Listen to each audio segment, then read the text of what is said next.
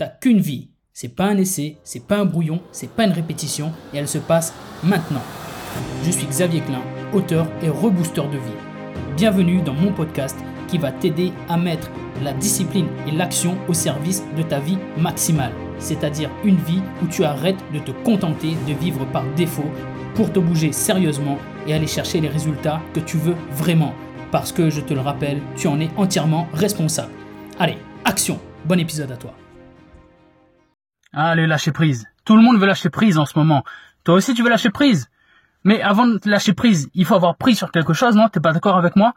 Donc si tu me vois en me disant, ok, j'ai besoin de lâcher prise parce que ça fait des jours, des semaines, des mois que je mets de la discipline dans ma vie, que je passe à l'action, que j'ai des résultats et que là je suis drainé physiquement et mentalement et que j'ai besoin de me reposer, j'ai besoin de lâcher prise pendant quelques jours pour revenir plus fort. Ok, fonce, vas-y, lâche prise. Mais si tu viens me voir en me disant, ok, j'ai besoin de lâcher prise parce que je suis juste drainé émotionnellement de devoir faire face tous les jours au fait que je stagne et que ça me, ça me fait du mal et j'ai besoin de, de lâcher prise, de me détourner de ça. Non, au contraire, t'as besoin d'avoir prise sur ta vie. Ce n'est pas continuer de fuir les problèmes dans ta vie et la stagnation qui va te faire du bien.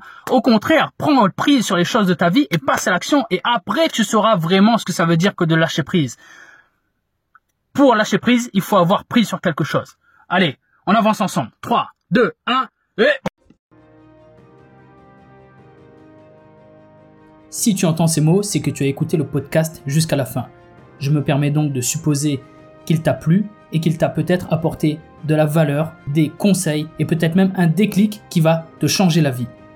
Si tel est le cas, je te serai très reconnaissant de parler du podcast autour de toi, de l'envoyer à une personne proche à qui tu peux également sauver la vie.